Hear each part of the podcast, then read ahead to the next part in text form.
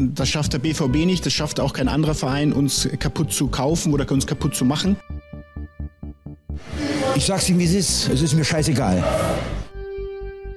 Das Emotionale hat damit zu tun, weil dieser, dieser Verein, diese, diesen Weg, den wir gegangen sind, mehr sind als ein Job. Das ist mittlerweile eine Passion geworden. Es ist ein Stück weit äh, unser Baby geworden. Borussia verliert 1 zu 2 gegen den VfB Stuttgart im letzten Heimspiel der Saison, im letzten Heimspiel unter Trainer Marco Rose. Und ja, wir wollten eigentlich hier eine schöne, fröhliche, fröhliche Veranstaltung rausmachen und vielleicht so ein bisschen schon mal Richtung Conference League schielen. Das äh, können wir leider nicht tun, denn wir haben sogar noch Platz 7 jetzt äh, vorübergehend zumindest abgegeben an den ersten FC Union Berlin. Also äh, kein gutes Wochenende für die Borussia aus Mönchengladbach. Wir arbeiten das Ganze auf und schauen natürlich dann auch auf das Saisonfinale. Ich bin Kevin hier im Pfostenbruch und grüße Fabian. Hi.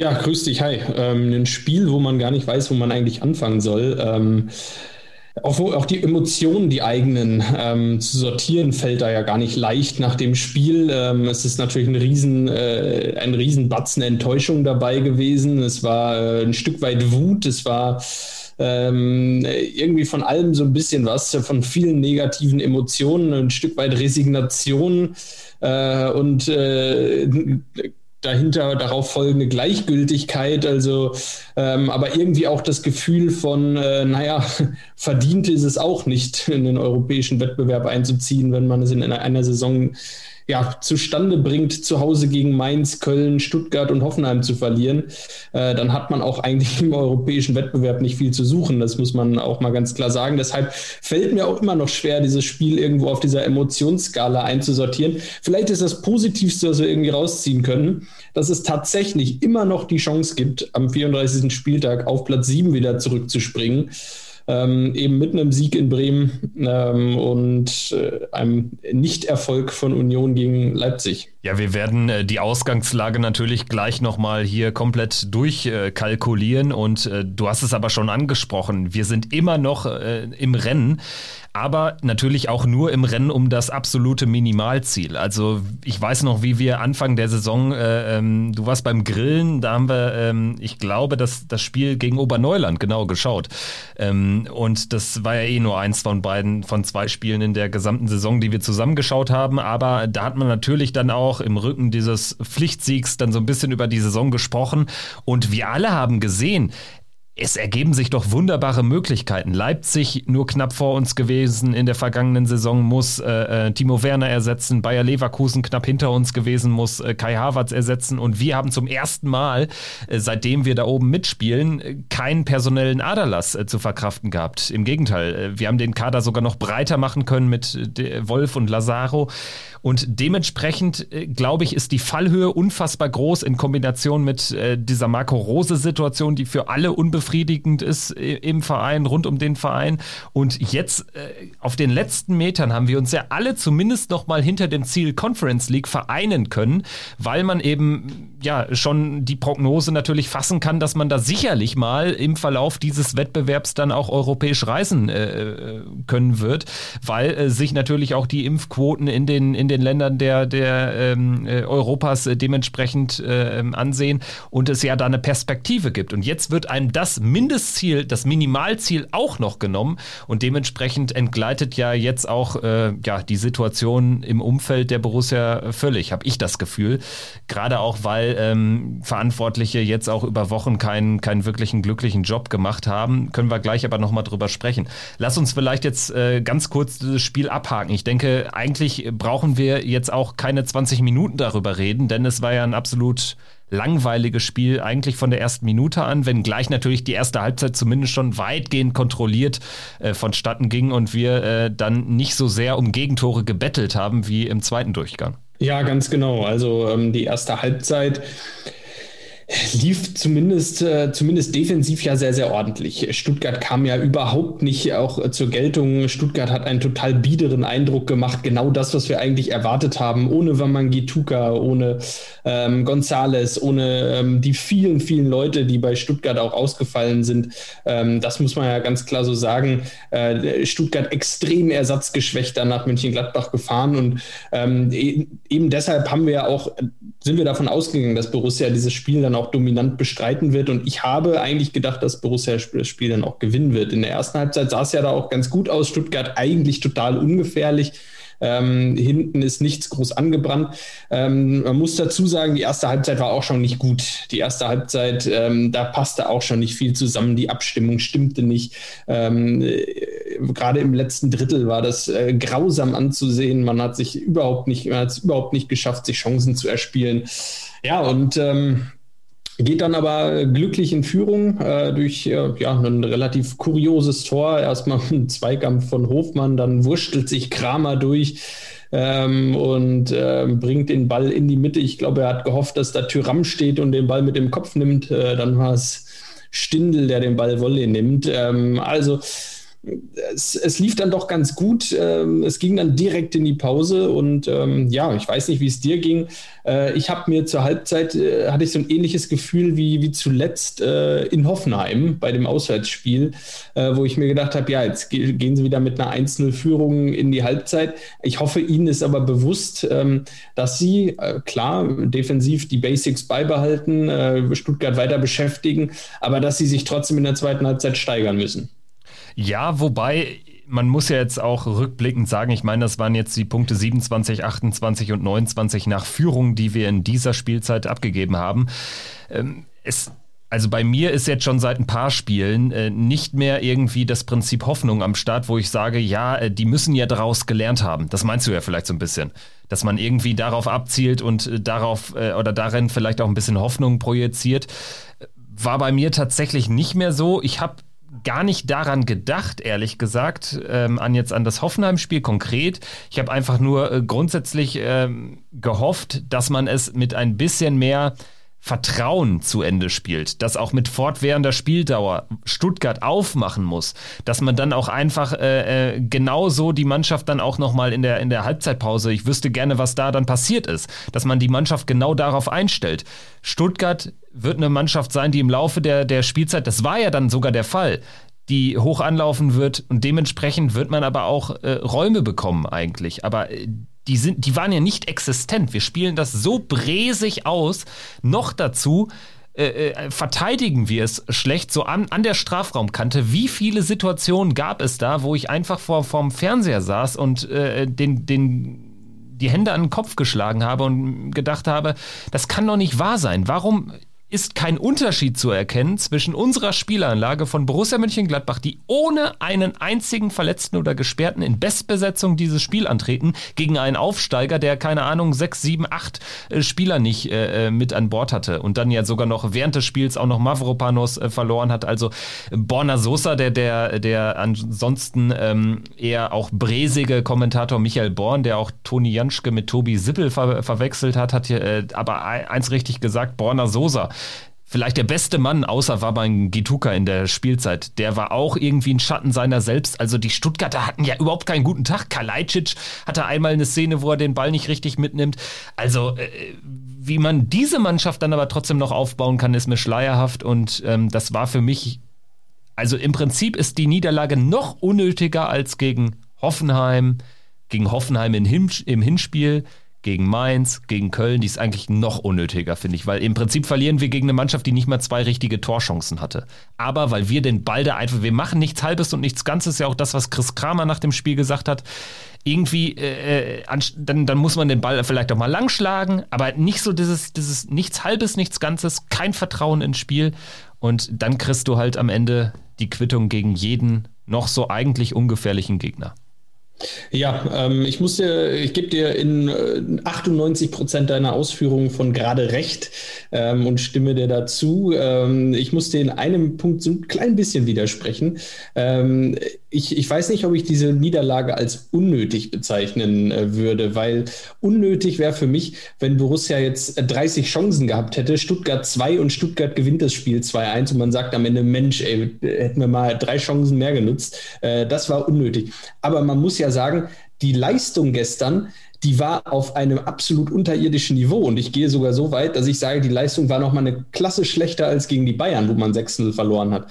Mit der Leistung von gestern hätte man gegen die Bayern äh, zweistellig einen, einen drüber bekommen. Ähm, das, war, das war gar nichts. Gerade in der zweiten Halbzeit, das war ja kein Fußball mehr. Und ähm, da möchte ich auch gerne nochmal auf eine Tatsache zu sprechen kommen. Und zwar, dass in den englischen Wochen im Dezember, Januar, Februar, wurde immer wieder mit dieser Aussage gespielt und immer wieder die Ausrede vorgeschoben, naja, man hatte eine anstrengende Zeit, anstrengende englische Wochen, man hat alle drei Tage gespielt und hat immer wieder gesagt, ja, und wir mussten aber wieder alle drei Tage spielen, die Gegner nicht und das hat viel Kraft gekostet und, und, und. Diese Aussage, die gilt ja für die letzten fünf, sechs Wochen jetzt überhaupt nicht mehr. Und trotzdem sah man in der zweiten Halbzeit so aus, als wäre man völlig platt gewesen. Ein Player, ein Tyram. Ich habe das Gefühl, die sind nach fünf Sprints im Spiel sind die platt. Da kannst du die auswechseln. Und da muss ich ganz ehrlich sagen, da habe ich das Gefühl, die sind auch einfach nicht fit. Ja, kann, kann auch ein Faktor sein. Haben wir vielleicht so noch gar nicht angeführt. Thema Fitness. Also, ähm, ich habe das Gefühl, weil du Player und Tyram ansprichst, also bei Tyram ist es ganz besonders sichtbar. Ich weiß nicht, ob der dann einfach nicht fit ist, aber ich habe das Gefühl, der weiß gar nicht, es gibt überhaupt keinen Plan auch für ein offensives Spiel. Wir kritisieren immer die Defensivleistung, die muss man auch kritisieren angesichts von der eigentlich sehr starken Aufstellung, die wir da haben. Ich glaube, da ist eigentlich eine star starke Viererkette, die wir haben, starke Sechser. Du darfst damit nicht die drittmeisten Gegentore der Liga haben, nur Schalke und der FC haben noch mehr, das ist ja unglaublich. Aber, der, aber Grund dafür, der Grund dafür sind aus meiner Sicht aber auch nicht die vier und oder sechs hinten, sondern äh, zumeist sind es eigentlich eher die das fängt, das fängt äh, im Offensivspiel schon an. Das fängt, das fängt im Prinzip selbst in eigenem Ballbesitz. Und so ein Spiel wie gestern ist ja ein Paradebeispiel dafür. Du, du führst dann 1-0 und das waren die Spiele, die wir unter Dieter Hecking genauso bieder bestritten haben, aber mit mehr Zutrauen, mit einer klaren, vielleicht nenn es biederen Spielidee. Du hast am Ende, aber es war immer das gleiche Spiel. Über Jahre haben wir diese Mannschaften gerade zu Hause so bespielt. Irgendwann ist das 1-0 gefallen, kein Riesen, kein Riesenspiel gemacht, aber dann 70., 80. Raphael 2-0 über den Konter, so ungefähr. Und wir kriegen ja, wir kreieren diese Chancen nicht mehr. Und das haben wir übrigens schon angesprochen im letzten September gefühlt. Also das ist ja nicht so, dass das, es wird ja uns auch immer angedichtet, dass es immer, dass die Kritik irgendwie sich nur an der Rose-Entlassung festmacht und so. Das ist ja überhaupt nicht der Fall. Die ganze Saison ist ein einziges ein einziger Trend nach, äh, nach Bergab. Und den Punkt, den ich noch eben zu Ende machen wollte, im, im Offensivspiel habe ich das Gefühl, die wissen auch gar nicht mehr, wo sie hinrennen sollen. Es gibt offensiv überhaupt keine Abläufe mehr und das siehst du ganz ja. besonders an Tikus Turam, der zweifellos ein starker äh, äh, 1 gegen 1 Spieler ist, aber gestern war es extrem. Der ist immer ins 1 gegen 1 gegangen und wenn er dann schon drei oder vier umkurvt hat, hat er noch den fünften versucht zu umkurven. Und in der zweiten Hälfte fällt, fängt selbst Flo Neuhaus noch mit dem Scheiß an. Anstatt dass ja, ein klarer Pass gespielt wird. Ja, und wenn, wenn der Pass gespielt wird, dann, ähm, äh, dann äh, wirklich entgegen der Laufrichtung des Spielers so ungefähr, ähm, wo man das Gefühl hat, sag mal, habt ihr überhaupt eine Ahnung, wo der, dein Mitspieler gerade hinläuft? Übt ihr eigentlich überhaupt mal irgendwas im Training, irgendwelche Laufwege? Hast du überhaupt eine Ahnung, was ihr gerade macht? Weiß der eine überhaupt, was der andere vorhat? Äh, das Gefühl habe ich überhaupt nicht bei Borussia im Moment. Ähm, das ist alles ein Reagieren, es ist alles ein Zugucken. Ich schaue mir jetzt erstmal an, was Tyram macht. Und ähm, wenn er mich anspielt, dann bewege ich mich mal und äh, schau mal, wo der Ball hinkommt. Und ähm, so funktioniert äh, Fußball einfach nicht. Und ähm, ja, sehr vereinfacht gesagt natürlich. Ähm, es war auf jeden Fall gestern furchtbar anzuschauen. Ähm, es, es war gerade in der zweiten Halbzeit eine, eine Vollkatastrophe und ich gehe so weit, ich sage, das war die schlechteste Halbzeit äh, der Saison fast. Äh, und ähm, da das, das darf einfach so nicht passieren, nicht wenn du in Bestbesetzung bist gegen den VfB Stuttgart am 33. Spieltag.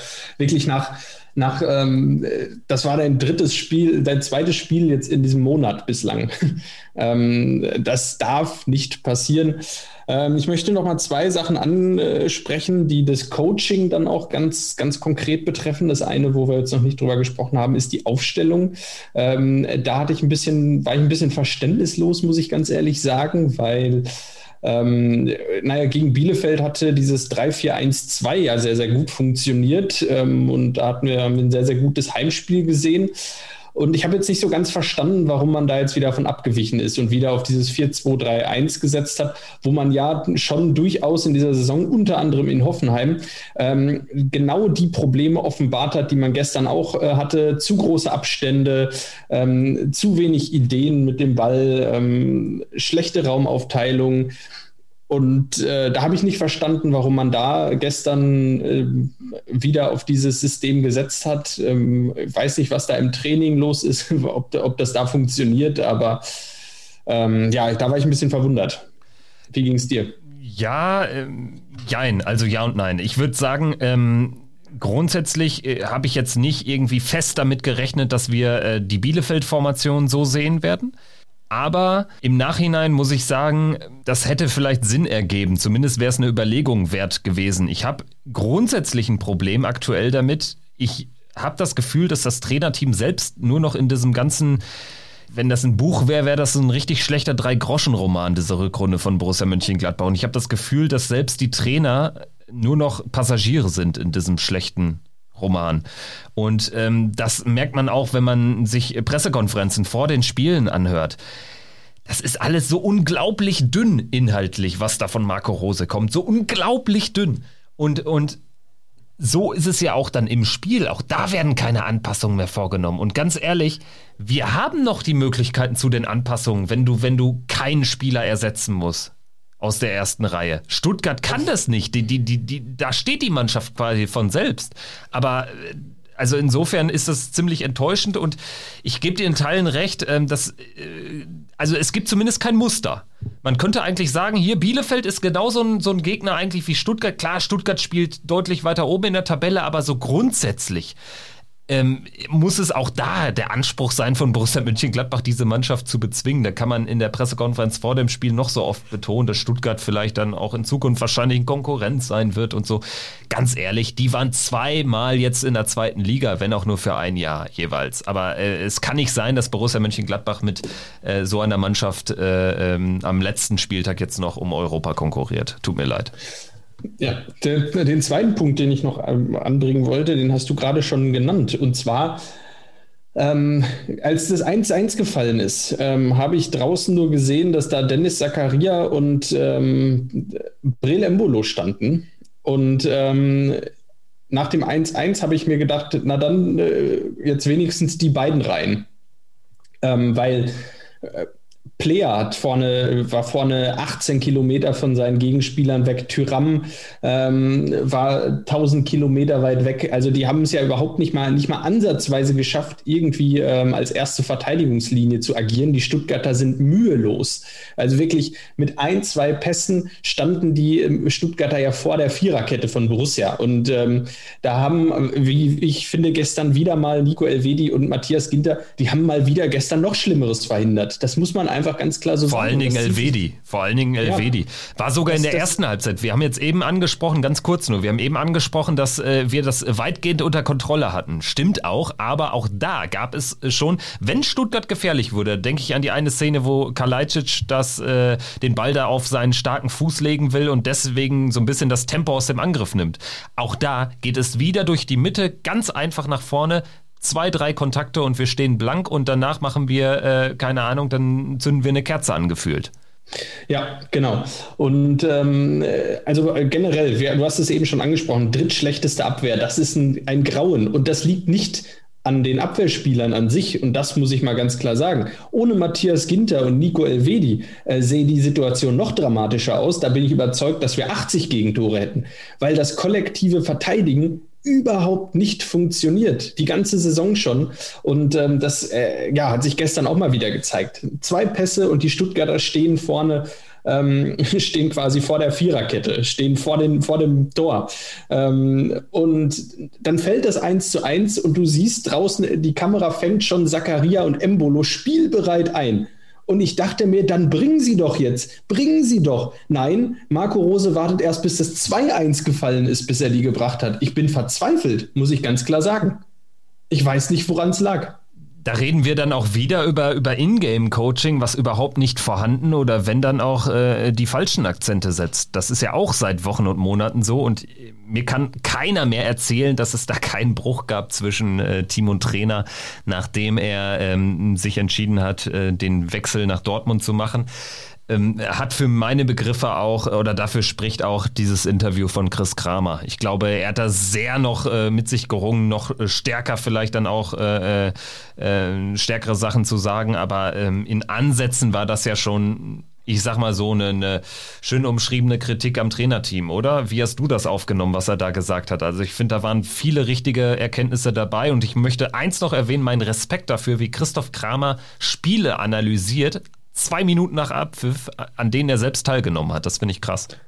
Ja, Wahnsinn. Ähm, muss ich auch sagen, Riesenrespekt. Ähm, fand ich auch ein hervorragendes Interview. Äh, ehrlich, schonungslos. Ähm, aus meiner Sicht war es äh, starke versteckte Kritik am Trainerteam, aber auch ähm, scheinbar äh, in, an die Adresse einiger seiner Mitspieler. Die habe ich auch ganz klar vernommen.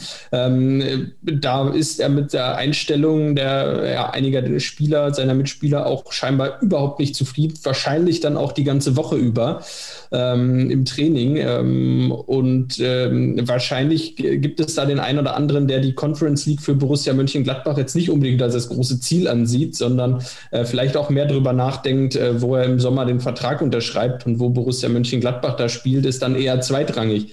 Und äh, diese Kritik habe ich auch rausgehört und ähm, ja, war ein harter Rundumschlag. Äh, ich bin gespannt, was unter der Woche passiert, weil nächste Woche wird es ja nicht leichter. Ganz genau. Nächste Woche dann in Bremen. Da geht es für beide Mannschaften um alles. Für Bremen sicherlich um noch deutlich mehr als äh, für uns. Aber tatsächlich, das hast du auch schön abgerundet, denke ich, dieses Interview. Ähm, ich glaube, es ist ein ganz wichtiger Punkt, dass äh, wir uns nicht zu sehr auf Marco Rose und auf die Entscheidung, Marco Roses äh, nach Dortmund zu wechseln, dass wir uns nicht zu sehr darauf fokussieren, denn die Probleme begannen ja auch schon früher. Aber sprechen wir jetzt mal über die Tabelle, über die Ausgangslage und dementsprechend auch über eine Vorschau auf das Bremen-Spiel. Also da ist jetzt richtig Feuer nochmal drin, wie üblich äh, an den letzten Spieltagen der Bundesliga. Bremen äh, hat jetzt auf, äh, äh, ja, auf äh, den Faktor Thomas Schaf oder setzt jetzt auf den Faktor Trainerwechsel, äh, zündet die allerletzte Patrone nach. Ich glaube, es sind jetzt neun oder zehn Spiele ohne Sieg mit einem Punkt. Und ähm, ja, wirft Kofeld raus, installiert Thomas Schaf, der zu den besten Bremer Zeiten dort auf der Trainerbank saß. Dann nochmal zwischenzeitlich in Hannover eine Rettungsmission ähm, krachend scheitern ließ, aber das sei nur am Rande erwähnt. Also ich glaube, es ist eine ganz, ganz äh, besondere Gemengelage und ich bin ganz ehrlich, würde ich damit dann auch mal reinholen, was die Bremen-Thematik betrifft. Ich habe nicht das beste Gefühl, dass wir da äh, mal eben so souverän gewinnen, wie es eigentlich der Fall sein sollte, wenn man sich die beiden Mannschaften anschaut und wenn man die beiden Mannschaften vergleicht. Bevor wir vielleicht auf die Tabelle schauen, aber wir müssen ja sowieso gewinnen, da machen wir uns keinen vor. Genau. Äh, die Tabellensituation ist klar, Borussia muss gewinnen, äh, Union darf nicht gewinnen, dann reicht für Platz 7, damit ist die The Situation theoretisch, könnt, theoretisch könnte ja auch ein Punkt reichen, wenn äh, von hinten nichts kommt, ne? aber darauf sollte man sich nicht verlassen. Das stimmt, das stimmt auch wieder. Theoretisch könnte dort der Punkt reichen. Ähm, da glaube ich noch nicht so ganz dran. Ähm, es wird auf jeden Fall, wird auf jeden Fall interessant. Äh, viel, viel Abstiegskampf natürlich auch dabei. Bielefeld, äh, die in Stuttgart spielen. Ähm, ja, und dann äh, geht es eben für Borussia nach Bremen. Ja, durch diesen, als ich heute gelesen habe, dass äh, Bremen dann tatsächlich jetzt Florian Kofeld entlassen hat und Thomas Schaaf verpflichtet hat, ähm, sind bei mir im Kopf die Chancen auf Platz 7 für Borussia um 20 bis 30 Prozent geschwunden. Das muss ich ganz klar sagen, weil ähm, ich, ich habe mir große Chancen ausgerechnet, äh, dass Borussia in Bremen gewinnt, unter der Prämisse, dass Florian Kofeld da nächste Woche auf der Bank sitzt und Bremen eben das Bremen-Gesicht zeigt, das sie in den letzten Wochen so immer gezeigt haben. Ich habe die starke Befürchtung, dass Bremen nächste Woche ein anderes Gesicht zeigen kann, dass Thomas Schaf die Mannschaft nochmal wieder anders anspricht, ähm, da auch wirklich die ja, aggressiven äh, Jungs auf den Platz schickt, die wirklich äh, fighten bis zum Umfallen. Und ähm, ja, da bin ich sehr gespannt. Ähm, ich kann mir fast vorstellen, dass das äh, nochmal zündet und Borussia muss, und da gibt es sich um fünf Klassen verbessern äh, im Vergleich zu gestern. Äh, mit einer ähnlichen Leistung wie gestern, da brauchen wir uns um Platz sieben keine Gedanken mehr machen. Ähm, dann, ähm, ja, dann darf aber auch kein Verantwortlicher mehr sagen, dass das eine, äh, am Ende vielleicht ja doch eine gute Saison war. Ähm, es liegt jetzt äh, viel in diesem Spiel, ähm, ob man das Schönreden noch weiter fortsetzen kann oder nicht. Ähm, ich bin ein bisschen skeptisch, muss ich ganz klar sagen. Ich sehe Werder Bremen unter Thomas Schaf jetzt als sehr, sehr gefährlichen Gegner an. Ja, und äh, bin da gespannt, was auf uns zukommt. Ist vielleicht wäre es angenehmer gewesen, wenn man Bremen erst gestern gehabt hätte und äh, den VfB dann kommende Woche. Aber naja, ja, also ist auf jeden Fall eine eklige Ausgangsposition, alleine schon deshalb, weil Union eben noch den Ausgleich macht in Leverkusen, da am Ende mit einem Punkt rausgeht, uns jetzt überholt hat und es dementsprechend ja eh in der eigenen Hand hat. Dann kann uns ja der Rest eh eigentlich egal sein. Wenn Union da äh, gegen Leipzig äh, dreifach punktet, ist äh, die Messe gelesen und wir spielen nächstes Jahr nicht europäisch. Grundsätzlich habe ich aber so ein bisschen Hoffnung, dass Leipzig da irgendwie wissen jetzt auch nicht, ob sie dann Platz zwei schon sicher haben. Die spielen ja jetzt erst heute am Tag der Aufnahme, heute Abend gegen Wolfsburg noch. Ähm, wie auch immer, ich, ich glaube irgendwie, Leipzig ist jetzt nicht die Mannschaft, die jetzt äh, sich komplett äh, hängen lassen wird. Also das, das kann ich mir nicht vorstellen. Trotzdem, und da liegt für mich der Hase so ein bisschen begraben, ich also ich, ich habe kaum Hoffnung, dass wir das Spiel da gewinnen. Ich glaube da nicht dran, weil, weil das wird so eine Partie sein. Eigentlich ist Borussia Mönchengladbach, dieses Borussia Mönchengladbach für Werder Bremen, so hart muss, muss ich das sagen, der ideale Gegner. Weil, weil wir haben Probleme, wir sind beschäftigt mit uns selbst seit Monaten. Uns fehlt trotz eigentlich äh, äh hohem Potenzial, fehlt uns eine Spielidee wir haben äh, hinten den Arsch in der, äh, den Schiss in der Buchse. Vorne drin haben wir keine, keine äh, Abläufe, die irgendwie abgerufen werden können und äh, funktionieren. Und wir haben äh, ganz, ganz viel Unruhe und ganz viel Ungeklärtes vor der nächsten Saison. Und das sind erstmal schlechte Voraussetzungen. Und ich glaube, in einem Punkt würde ich dir widersprechen. Ich habe tatsächlich bei mir was ein bisschen anders, ist lustigerweise, als äh, heute die Meldung kam, Scharf ersetzt Kofeld für einen oder drei Spiele, sofern es mit der Relegation klappt, sind bei mir tatsächlich so ein bisschen die Mundwickel nach oben gegangen. Also ich habe tatsächlich äh, äh, sehe eher eine Chance da drin, weil ich irgendwie das Gefühl habe, dass dieser Move zu spät kommt für Werder vorm letzten Spiel. Erinnert mich so ein bisschen an, wer war es damals, der, der Arminia Bielefeld da retten sollte? War das äh, Jörg Berger? Als im letzten Spiel. ich glaube, Jörg Berger war Jörg es. Berger, ja. Ich glaube 2008 oder 2009 oder so. Ja. Also irgendwie habe ich das Gefühl, dass das ich weiß nicht, ob das der richtige Move ist. Und ich glaube auch, dass es kein Problem der Ansprache ist. Ich habe nämlich Werder Bremen jetzt gerade gegen die, die, die Top-Mannschaften aus Leipzig und Leverkusen zweimal äh, gesehen und zweimal hatte ich das Gefühl, dass Werder, dass es denen an einem nicht mangelt, an Kampfgeist. Also der ist wieder da. Ähm, ich, ich, ich glaube, dass das Kofeld einfach fußballerisch auch ein total limitierter Trainer ist. Also, äh, wenn ich, wenn ich sehe, eigentlich haben sie ja zumindest, ich sag mal, mit Bittenkurt und Raschitzer zwei Waffen, die jetzt auch, die würde ich auch nehmen in den Gladbacher Kader. Dann fehlt ihnen vorne so ein, also vorne fehlt ihnen ein richtig guter Stürmer. Füllkrug, Selke, das ist für mich jetzt äh, nichts Dolles. Also die kannst du eigentlich nur mit langen Bällen füttern. Aber ja, also mein Gefühl sagt mir, dass der Move irgendwie äh, Werder nicht unbedingt helfen wird. Trotzdem ganz für uns reichen, also das sei jetzt mal dahingestellt. Ich erwarte einfach, dass sich da jeder zerreißt und dass da jeder so auftritt wie Christoph Kramer in diesem Interview. Das kann nicht sein, dass die damit spielen, dass, dass äh, tausende Gladbach-Fans nächstes Jahr keine Conference League-Reisen machen können. Und wenn es nur eine ist in den Playoffs.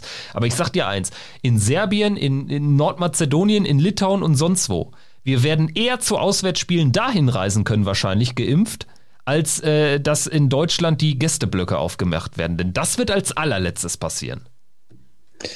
Ja, ähm, ich bin sehr gespannt, wie es, wie es weitergeht. Ich bin sehr gespannt. Ähm, was nächste Woche passiert, ich glaube, ich bin da, also ganz klar ist, die Mannschaft muss sich steigern. Äh, wir müssen wieder eine andere Borussia sehen. Äh, Borussia ist ein bisschen Wundertüte. Äh, gegen Bielefeld lief es ganz gut. Ähm, davor die Spiele, ja, wir brauchen eigentlich nicht drüber sprechen. Ähm, und wenn das nächste Woche nicht klappt, dann sage ich ganz klar, ähm, dann muss man auch über die Saison resümieren, dass das nicht verdient ist, in der Conference League zu spielen, international vertreten zu sein. Da muss man wirklich auch dann so einfach sagen, in der Bundesliga gibt es dann auch einfach mal mindestens sieben Teams, die es mehr verdient haben, europäisch zu spielen, weil das war zu schlecht für die äh, Ambitionen, für die Mannschaft, für das Potenzial, was in der Mannschaft steckt, für das Potenzial, das die Mannschaft letzte Saison gezeigt hat ähm, und sich da in, äh, in ein, mit einer Mannschaft, die ja doch durchaus auch eine gewisse Erfahrung hat, ist ja nicht so, als hätten wir da nur 18-Jährige auf dem Platz stehen, eher im Gegenteil. Wir haben sogar, äh, wenn man sich das anschaut, äh, mit Florian Neuhaus ist, glaube ich, noch der jüngste Stammspieler, so ungefähr, mit äh, seinen 23, 24 Jahren, weil das ist ähm, eine äh, doch fast erfahrene Mannschaft, muss man schon fast sagen, zumindest im besten Fußballeralter. Äh, kaum jemand äh, hat es wirklich geschafft oder zumindest hat man es als Kollektiv nicht geschafft, da einen nächsten Schritt zu machen. Äh, deshalb für mich unterm Strich eine sehr enttäuschende Saison, ähm, die mit einem blauen Auge nächste Woche enden könnte. Ähm, wenn die Saison nächste Woche nicht mit dem blauen Auge endet, dann endet sie mit einem Scherbenhaufen, den es dann im Sommer gilt aufzukehren und ähm, ja, in der neuen Saison unter einem neuen Trainer zu korrigieren. Ich glaube sogar, dass unabhängig vom Ausgang nächste Woche, ich meine, vielleicht gewinnen wir und Union gewinnt nicht und wir werden wirklich noch siebter. Trotzdem würde, müsste man dann eigentlich, dafür plädiere ich, diese Saison als, ähm, ja, als höchstens noch ausreichend Minus bezeichnen. Weil, ja, weil, für mich, genau, ja. das wollte ich ja gerade sagen. Äh, enttäuschend ist sie, das äh, sage ich jetzt, das, das schreibe ich jetzt so fest. Das ist eine enttäuschende Saison, die mit einem blauen Auge enden könnte, ganz klar. Ja. Das Ding ist, äh, als Max Eberl in der PK jetzt am äh, Donnerstag vor dem Stuttgart-Spiel gesagt hat, wenn wir jetzt unter Marco Rose in diesen zwei Jahren einmal die Champions League, einmal die Conference League erreichen, zweimal also in den europäischen Wettbewerb kommen, dann äh, war das eine sehr gute Zeit. Sehe ich ganz anders. Also ja, das sehe ich ähm, wirklich ich, anders. Also diesen Automatismus, dagegen verwehre ich mich. Das ist so, wie wenn du sagen würdest, äh, ich glaube, der Hamburger SV ist damals mal mit 27 Punkten in die Relegation gekommen und äh, ist dann äh, drin geblieben. Dann kann man doch, das, hat mich damals auch schon, also vielleicht hinkt der Vergleich ein bisschen, aber das ist so, so, lass es, lass es vielleicht lieber Arminia Bielefeld sein. Wenn, der, wenn die jetzt eine Saison spielen mit 20 Punkten und es gibt zwei Mannschaften, die sind noch schlechter, dann kann Arminia Bielefeld am Ende auch nicht sagen, hier, das war eine sehr erfolgreiche Saison. Also alleine die, die Punktebilanz ist, äh, das, das ist nichts Dölles. Und gerade wenn man so sich die Stimmung mal ähm, anschaut im, im Umfeld, man muss halt auch auf das Potenzial der Mannschaft blicken. Und dazu passen 46, 47 oder 49 Punkte einfach überhaupt nicht. Und äh, das ist nämlich anders als in den Spielzeiten ich, äh, vor drei Jahren, als wir Hamburg da in die zweite Liga nicht geschossen haben, aber äh, das haben andere gemacht parallel. Aber da sind wir am Ende, ich glaube, Neunter geworden mit, weiß ich nicht, 45 Punkten oder so. Das ist ein Treppenwitz, wenn du die Mannschaften miteinander vergleichst, dass wir jetzt einen Punkt mehr haben als diese Mannschaft damals. Ja, ich, ich glaube auch in dieser Saison, in dieser Luc de Jong-Saison 2012, 2013 sind wir Achter geworden mit 48 Punkten, wenn ich mich recht erinnere. Und das war eine ganz ähm, andere Mannschaft, ja. Und das war, das war eine Mannschaft, die, die hatte gerade Marco Reus, Dante und Neustädter. Ähm, und äh, Neustädter verloren davor und hat äh, einen 19-jährigen Granit Xhaka verpflichtet, der ähm, außer ungestümer Zweikampfführung in seinen ersten Wochen wirklich nichts zu liefern hatte ähm, und sich dann bei Borussia erst im weiteren Verlauf in den kommenden Jahren gesteigert hatte. Ähm, einen Luc de Jong, der irgendwie nicht wusste, wo links und rechts ist, ähm, vorne drin. Und ansonsten eine Mannschaft, die davor, zwei Jahre zuvor, eigentlich noch um den Klassenerhalt gespielt hat, wo, äh, wo man es Lucien Favre hoch anrechnen muss, dass er mit dieser Umbruchmannschaft äh, 48 Punkte erreicht hat. Ähm, und das Potenzial ist jetzt ein ganz anderes. Und jetzt stehen wir bei 46, demnach enttäuschende Saison. Ich bin mir sicher, dass auch ein Max Eberl oder ein Hans Meyer, also ja Vereinsoffizielle, äh, die jetzt in den Medien immer so ein bisschen ein anderes Bild äh, auf Borussia ähm, äh, ja, geben wollen, einen anderen Einblick geben wollen. Ich bin mir sicher, dass auch die äh, hinter den Kulissen sehr, sehr, sehr unzufrieden mit dieser Saison sind und mit der allgemeinen Entwicklung und äh, auch froh sind, wenn diese Saison vorbei sind. Ich glaube, das ist alles nur eine, ähm, eine Kommunikationsstrategie, das nach außen hin so verkaufen zu wollen. Ich weiß nicht, ob diese Kommunikationsstrategie gut ist. Ich finde sie eher fragwürdig als gut, ähm, weil ich eher ein Fan davon bin, äh, kritische Themen auch mal anzusprechen und auch mal zu sagen, wenn die Entwicklung in eine falsche Richtung läuft. Ich glaube, den, ähm, das Recht hat man auch in der Öffentlichkeit, ähm, da ganz transparent mit umzugehen. Das darf man nicht immer nur im eigenen Büro äh, unter vier Augen zwischen Max Eberl und Marco Rose tun, sondern ich glaube, äh, man kann das durchaus auch ähm, auch alles öffentlich machen, sofern es denn auch unter vier Augen besprochen wird. Es darf natürlich nicht die, sein, dass die Kommunikation nur durch die Öffentlichkeit läuft. Ähm, ich glaube, dass diese ganze Strategie äh, überdenkenswürdig ist. Aber ich glaube, es ist eine Strategie und hinter den Kulissen äh, wird sich auch ein Max Eberl denken, was eine scheiß Saison und äh, wir haben uns null weiterentwickelt. Bin ich von überzeugt. Das so hoffe blind ist er nicht. Ja, das hoffe ich und äh, so schätze ich ihn auch ein. Also ich, ich glaube, man muss trotzdem sich hinterher in die Augen schauen können und man muss auch die Kritik aushalten und die Kritik ist nämlich für mich berechtigt. Man wird am Ende dieser Saison sicherlich zu dem Entschluss kommen. Wir werden wahrscheinlich auch noch hier eine große Saisonabschlussfolge machen. Und da werden wir sicherlich bilanzieren, dass äh, die Entscheidung Max Eberls an Marco Rose festzuhalten nicht populär war. In der Vergangenheit hat er häufig nicht unbedingt die, die einfachsten und die populärsten Entscheidungen getroffen.